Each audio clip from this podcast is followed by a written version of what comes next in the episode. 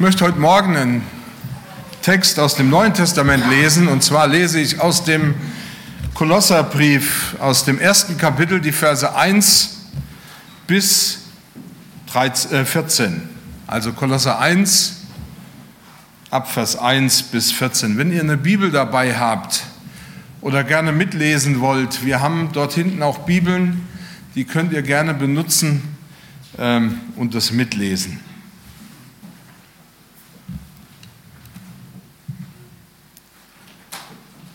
Paulus, ein Apostel Christi Jesu durch den Willen Gottes und Bruder Timotheus an die Heiligen in Kolosse, die gläubigen Brüder in Christus. Gnade sei mit euch und Friede von Gott, unserem Vater. Wir danken Gott, dem Vater unseres Herrn Jesus Christus, alle Zeit, wenn wir für euch beten. Da wir gehört haben von eurem Glauben an Christus Jesus, und von der Liebe, die ihr zu allen Heiligen habt, um der Hoffnung willen, die für euch bereit ist im Himmel. Von ihr habt ihr schon zuvor gehört durch das Wort der Wahrheit, das Evangelium, das zu euch gekommen ist, wie es auch in aller Welt Frucht bringt und auch bei euch wächst, von dem Tag an, da ihr es gehört habt und die Gnade Gottes erkannt habt in der Wahrheit. So habt ihr es gelernt von Epaphras, unserem lieben Mitknecht, der ein treuer Diener Christi für euch ist, der uns auch berichtet hat von eurer Liebe im Geist. Darum lassen wir auch von dem Tag an, da wir es gehört haben, nicht ab, für euch zu beten und zu bitten, dass ihr erfüllt werdet mit der Erkenntnis seines Willens in aller geistlicher Weisheit und Einsicht, dass ihr des Herrn würdig lebt, ihm in allen Stücken gefällt und Frucht bringt in jedem guten Werk und wachst in der Erkenntnis Gottes und gestärkt werdet mit aller Kraft durch seine herrliche Macht zu aller Geduld und Langmut. Mit Freuden sagt Dank dem Vater, der euch tüchtig gemacht hat zu dem Erbteil der Heiligen im Licht. Er hat uns errettet von der Macht der Finsternis und hat uns versetzt in das Reich seines lieben Sohnes, in dem wir die Erlösung haben, nämlich die Vergebung der Sünden. Ich möchte noch mal beten. Vater, ich danke dir dafür, dass du dein Wort gegeben hast. Und dein Wort ist die Quelle der Wahrheit. Und ich bitte dich, dass du jetzt durch deinen Geist und durch dein Wort mit uns sprichst. Und ich bitte dich, dass du unser Herzen bewegst. Amen.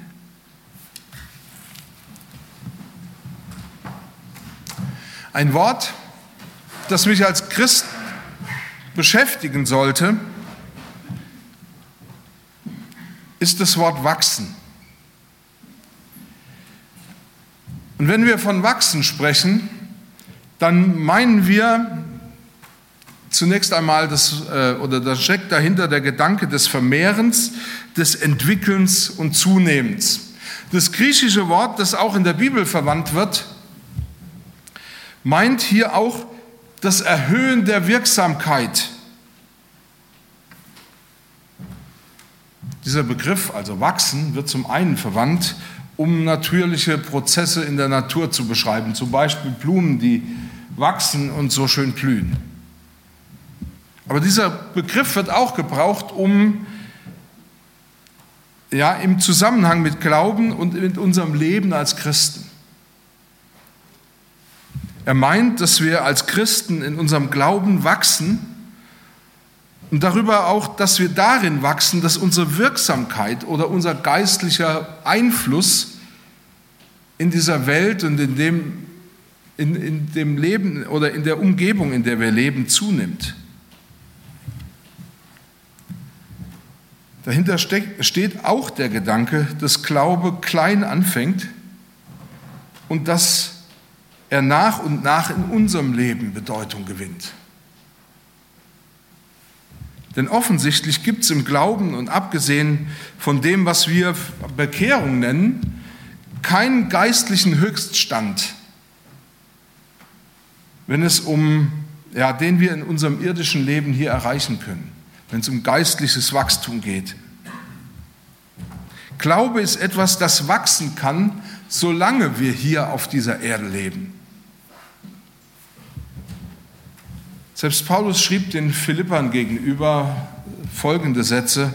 Er sagt, meine Brüder, ich schätze mich selbst noch nicht so ein, dass ich es ergriffen habe. Eins aber sage ich, ich vergesse, was da hinten ist und strecke mich aus nach dem, was da vorne ist und jage nach dem vorgesteckten Ziel, dem Siegespreis der himmlischen Berufung Gottes in Christus Jesus. Also auch Paulus war unterwegs und wollte wachsen. Er wollte das Eigentliche erreichen. Trotzdem ist es auch nicht so, dass wir niemals sagen könnten als Christen, dass unser Glaube als bewährt gilt oder als reif gelten könnte.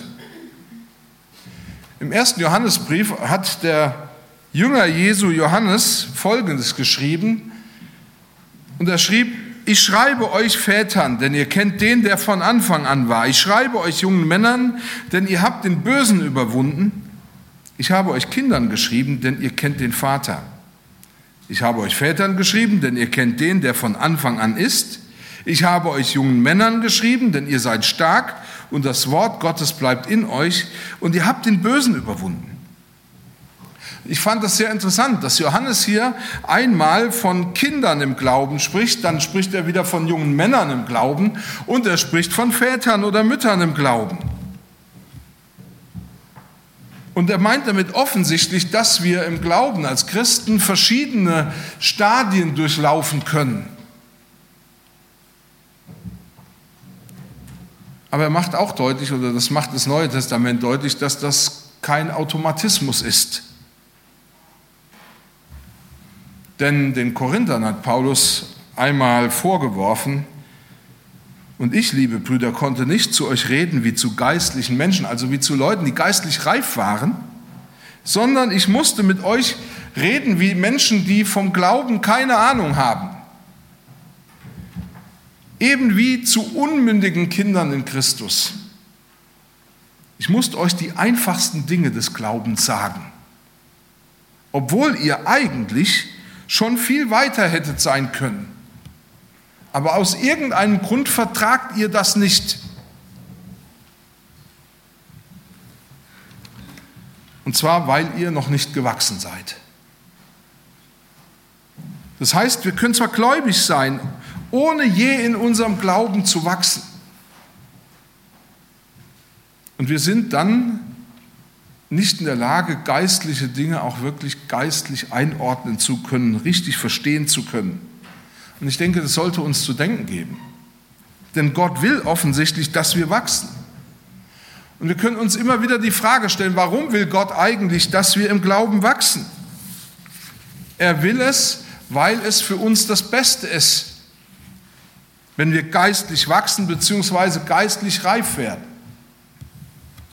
Trotzdem weiß ich auch, auch aus eigener Erfahrung manchmal, dass es jetzt dem einen oder anderen auf dem Platz Angst wird. Dass es mit der Angst zu tun bekommt und denkt, oh, ich mache doch schon so viel, was soll ich denn jetzt noch mehr machen?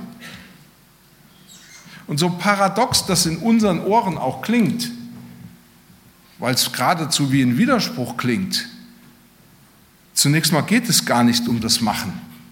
Es geht nicht in erster Linie darum, dass wir jetzt in einen Aktivismus verfallen oder wie wir sagen, um das Tun. Ich möchte euch heute anhand unseres Textes mitnehmen und euch zeigen, was ich im Blick auf die Frage, wie werde ich eine geistlich wachsende Persönlichkeit äh, entdeckt habe. Ich möchte euch damit hineinnehmen. Und ich hoffe, dass das, was ich euch heute sage, euch viel mehr Hilfe und Erleichterung verschafft. Es geht eben nicht darum, was vielleicht der ein oder andere befürchtet, den Grad an Stress zu erhöhen. Hat von euch irgendjemand mal den Namen Paul Watzlawick gehört? Also es gibt ein paar Leute, die nicken. Paul Watzlawick war ein polnischer Psychologe und der sagte einmal, dass wir in der Gefahr stehen, wenn etwas nicht die gewünschte, das gewünschte Ergebnis bringt, dann verfahren wir meist nicht nach dem Motto, das hat jetzt nichts gebracht, also mache ich etwas anderes, ich finde eine andere Lösung, sondern wir gehen meistens nach dem Muster vor, ich mache etwas und das, was ich mache, das, das Gleiche, was ich schon immer getan habe, muss ich nur häufiger, ich muss es nur schneller, ich muss es nur mit mehr äh, mit mehr Kraft tun, dann wird sich vielleicht irgendwann das gewünschte Ergebnis einstellen. Er nennt das mehr desgleichen. Das heißt, das, was sowieso nicht funktioniert hat, wir versuchen das irgendwie zum Funktionieren zu kriegen, indem wir es vielleicht auch böse anstarren. Und indem wir anstatt jetzt irgendwas anderes zu machen, einfach genau das Gleiche weitermachen und denken, wir haben es nur noch nicht lang genug gemacht. Aber normalerweise ist das ja für uns völlig logisch und einsichtig. Eine falsche Lösung oder ein falsches Verhalten kann niemals zum richtigen Ergebnis führen. Egal wie stark ich mich anstrenge. Jesus wusste das ja schon lange. Er sagte mal, dass im übertragenen Sinn aus einem faulen Baum kann keine gesunde Frucht hervorkommen. Ein Apfelbaum wird niemals aus normalen Gründen Birnen produzieren. Also lasst uns darüber nachdenken, wie wir geistlich wachsende Persönlichkeiten werden können. Und ich möchte euch zwei Dinge im Wesentlichen mitgeben. Das erste ist, mach dich mit der himmlischen Hoffnung vertraut. Mach dich mit der himmlischen Hoffnung vertraut. Paulus schrieb den Philippern, wir danken Gott, dem Vater unseres Herrn Jesus Christus, alle Zeit, wenn wir für euch beten da wir gehört haben von eurem Glauben an Christus Jesus und von der Liebe, die ihr zu allen Heiligen habt, um der Hoffnung willen, die für euch bereit ist im Himmel. Von ihr habt ihr schon zuvor gehört, das Wort der Wahrheit des Evangeliums.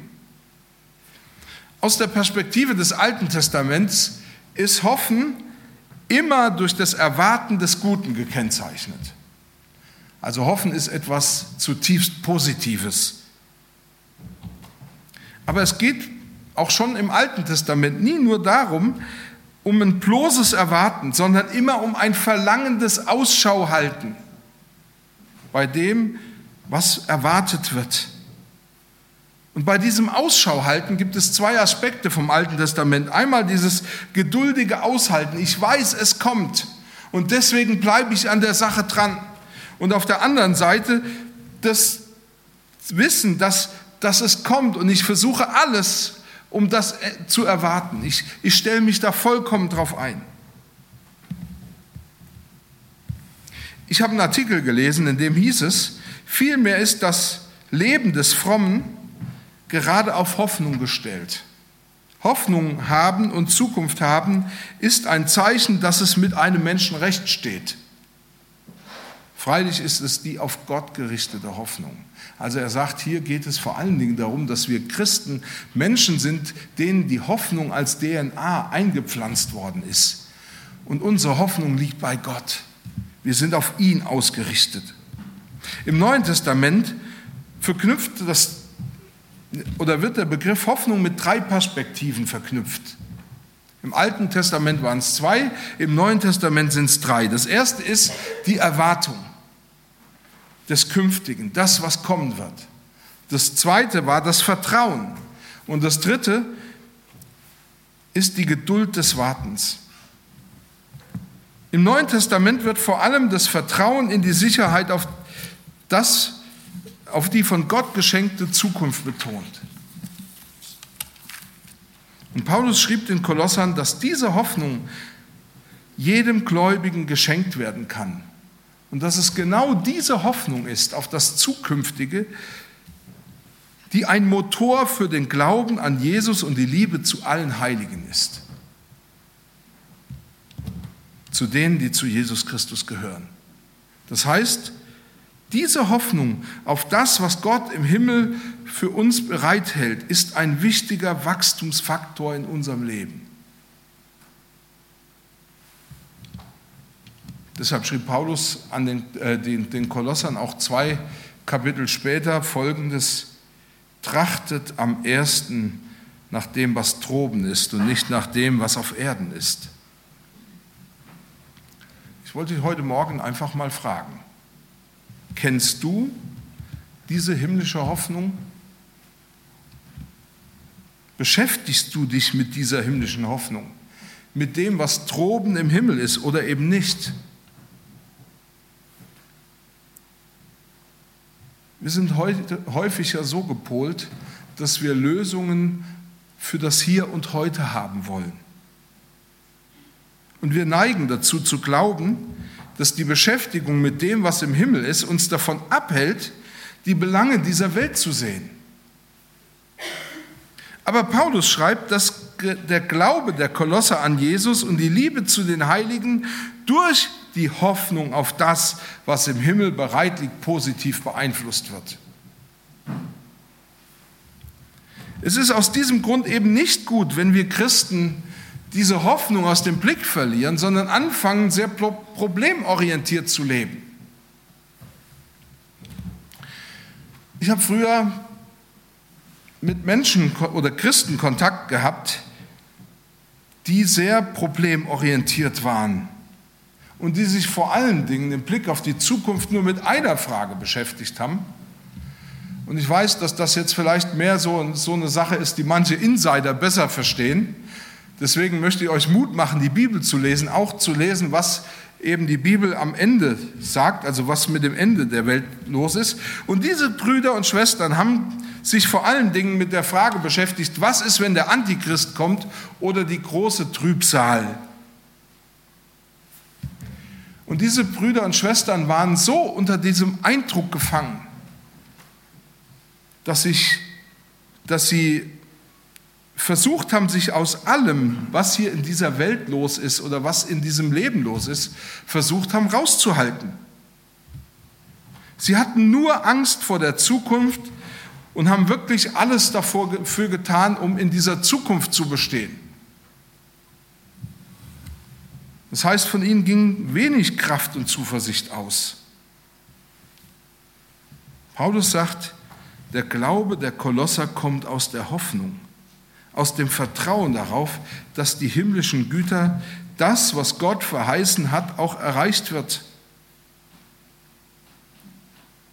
Weil Jesus für unsere Zukunft garantiert. Und die Eigenart dieser Hoffnung ist es, dass ich sagen kann, in dieser Welt erreiche ich vielleicht nicht immer das, was ich mir erträumt habe. Ich werde kein Haus bauen, kein Porsche fahren, kein was weiß ich machen, wird nie ein Buch schreiben, wird keine Weltumsegelung machen, egal was. Ich werde vielleicht nicht erreichen, was ich mir erträumt habe. Manche Lebensträume erfüllen sich nicht, aber ich habe Anteil an einer überaus großen Zukunft, die über dieses Leben weit hinausreicht, so dass ich dieses Leben annehmen kann, wie es ist. Ich weiß, dass die großen Katastrophen dieser Welt oder die großen Katastrophen und kleinen Katastrophen in meinem Leben nicht das Letzte sind, was mir begegnet, sondern immer nur das Vorletzte. Die wahre Zukunft hat Gott für mich bereit.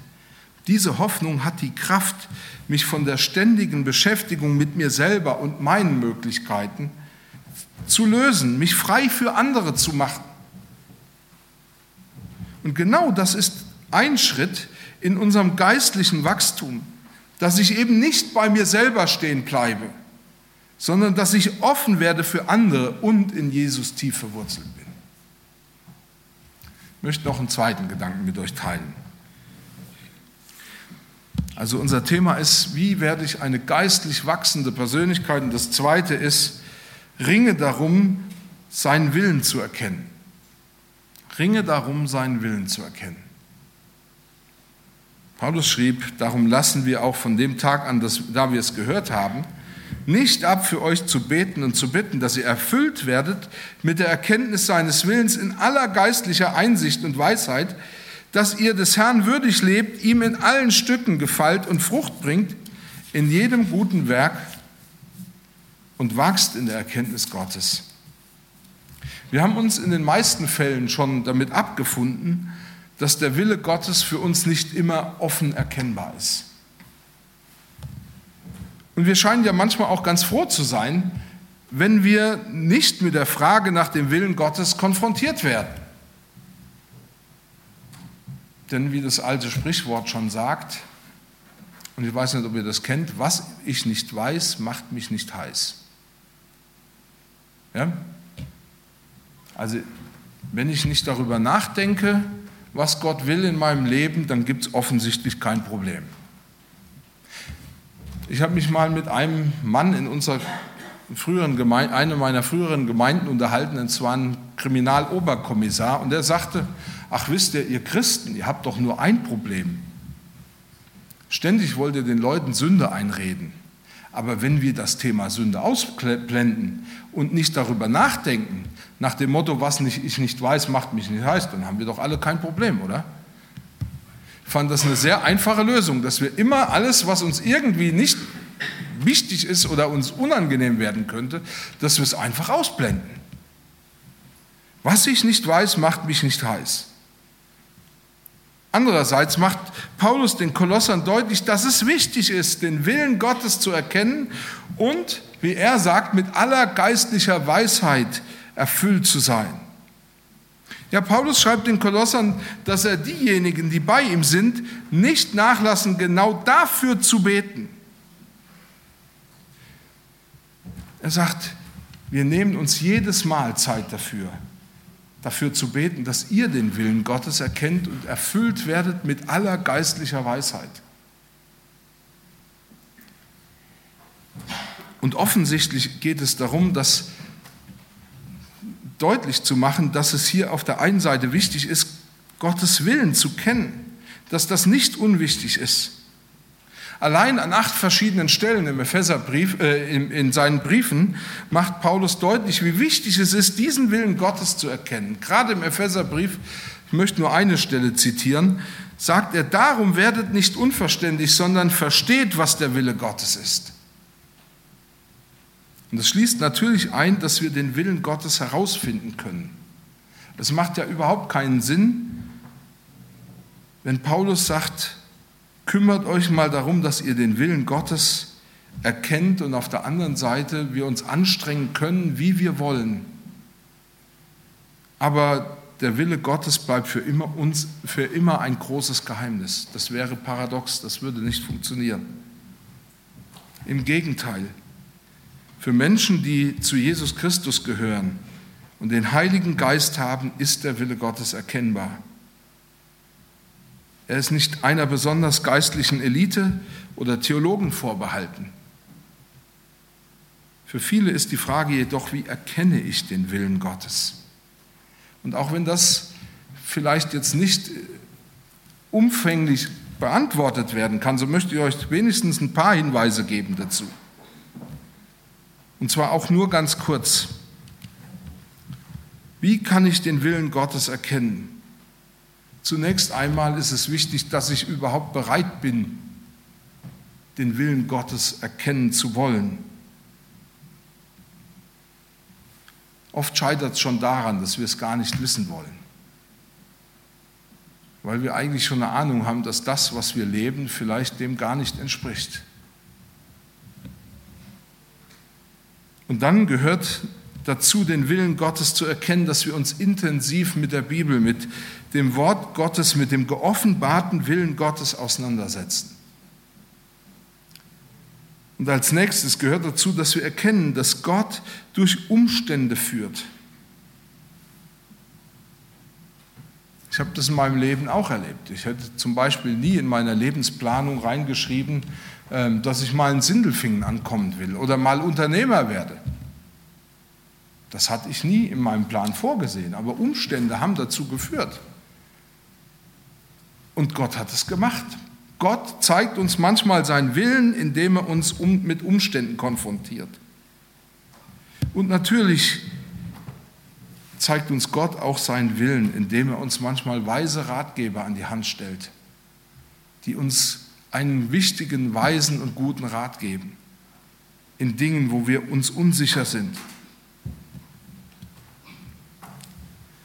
Paulus sagt den Kolossern an diesem Punkt, treue Beter können dich darin unterstützen, dass du erfüllt wirst mit der Erkenntnis seines Willens. Wir beten um so viele Dinge. Aber haben wir eigentlich in Gebetsgemeinschaften schon mal dafür gebetet, dass der andere den Erkenntnis seines Willens, die Erkenntnis seines Willens bekommt? Dass er versteht, was Gott für sein Leben will.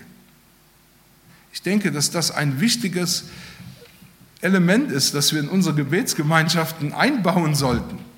Dass wir anfangen, genau an diesem Punkt wirklich auch für den anderen einzustehen. Paulus sagt, das haben wir immer gemacht, immer und immer wieder. Für euch gebetet, dass ihr diesen Willen erkennt. Deswegen ist es wichtig. Aber wisst ihr, es geht Paulus hier nicht in erster Linie darum festzustellen, dass ich sagen kann, ob ich jetzt links oder rechts gehen soll. Soll ich heute ein Auto kaufen? Oder wen soll ich heiraten? Sondern in erster Linie geht es darum, dass wir in die Gegenwart Gottes kommen und entdecken, was Gott will.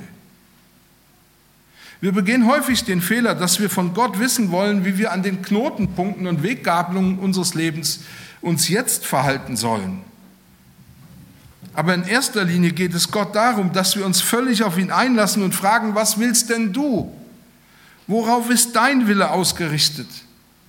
Natürlich ist die Frage, wen soll ich heiraten, welchen Beruf soll ich erlernen, soll ich mir ein Haus kaufen oder nicht, ist das eine wichtige Frage. Und das ist auch gut, dass wir Gott darum bitten. Und er will, dass wir das auch tun. Aber wir bleiben meist bei, unseren, bei uns und unseren Bedürfnissen stehen. Während Gott will, dass wir uns in erster Linie um das kümmern, was er will und ihm wichtig ist. Unser geistliches Wachstum und damit auch unsere geistliche Reife entwickelt sich vor allem, wenn wir ihn, Jesus Christus, zum Zentrum unserer Überlegungen machen. Und mit, dass wir ihn zum Zentrum dessen machen, mit was wir uns beschäftigen. In den Psalmen schrieben die Söhne Korachs mal, wie der Hirsch lechzt nach frischem Wasser, so schreit meine Seele Gott zu dir. Meine Seele dürstet nach Gott, nach dem lebendigen Gott. Wann werde ich dorthin kommen, dass ich das Angesicht Gottes schaue?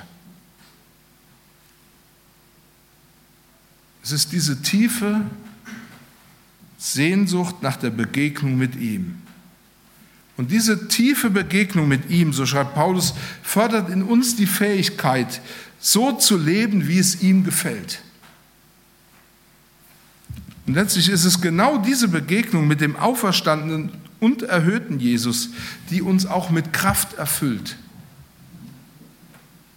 Wisst ihr, ich habe früher gedacht, ich werde geistlich wachsen, wenn ich täglich zehn Minuten stille Zeit mache, wenn ich immer an den Aktivitäten meiner Gemeinde teilnehme und anderen Menschen von Jesus sage.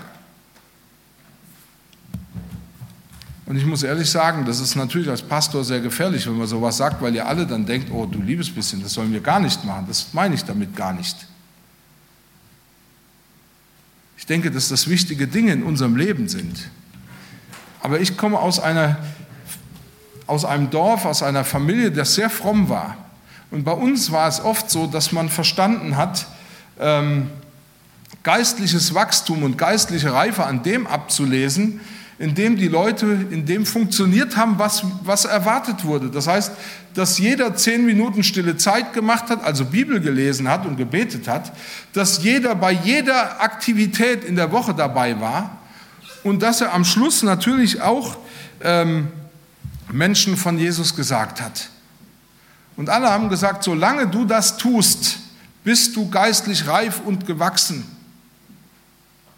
Aber wie es in deinem Inneren aussieht, das spielte überhaupt keine Rolle. Wir haben uns so Parameter geschaffen, an denen wir von außen ablesen können und gedacht haben, wenn wir das Außen sehen, dann können wir auf das Innere rückschließen. Aber darum geht es nicht, sondern es geht darum, dass wir eine Beziehung zu Jesus haben, dass wir eine Gemeinschaft mit ihm haben, dass wir auf ihn ausgerichtet sind und dass wir aus dieser Beziehung heraus leben. Wenn wir Bibel lesen, dass wir es lesen, weil wir ihm begegnen wollen, wenn wir beten, weil wir ihm begegnen wollen, nicht weil wir ein Programm abspulen oder irgendetwas dazu tun wollen. Natürlich sind es vielleicht auch genau die Dinge, die dann im Leben, gerade dann im Leben, Wert für dich gewinnen. Und zwar mehr, als du dir das gedacht hast. Aber nichts kommt an die Gemeinschaft und die Begegnung mit Jesus im Lesen des Wortes Gottes und durch den Heiligen Geist heran. Denn nur durch diese Gemeinschaft wird mein Glaube, so wie es die Bibel sagt, Früchte hervorbringen. Wird die Wirksamkeit in unserem Leben erhöht. Werden wir Menschen wirklich etwas sagen können, was sie nicht nur beeindruckt, sondern was sie überzeugt. Ich habe Jahre gebraucht, um das zu verstehen. Aber ich darf dir auch sagen, wenn du sagst, okay, dann muss ich jetzt was anderes machen. Jesus sagt, die mich suchen, die diese Begegnung mit mir suchen, die diese Gemeinschaft mit mir suchen, die werden mich finden. Deshalb möchte ich dir heute Mut machen. Ich möchte dich auch herausfordern. Such diese Begegnung mit Jesus. Richte dich nach seinem Willen aus. Such dir Beter, die für dich beten, dass du in der Erkenntnis seines Willens wächst. Vergiss die himmlische Hoffnung nicht. Und ich darf dir sagen, du wirst geistlich wachsen. Amen.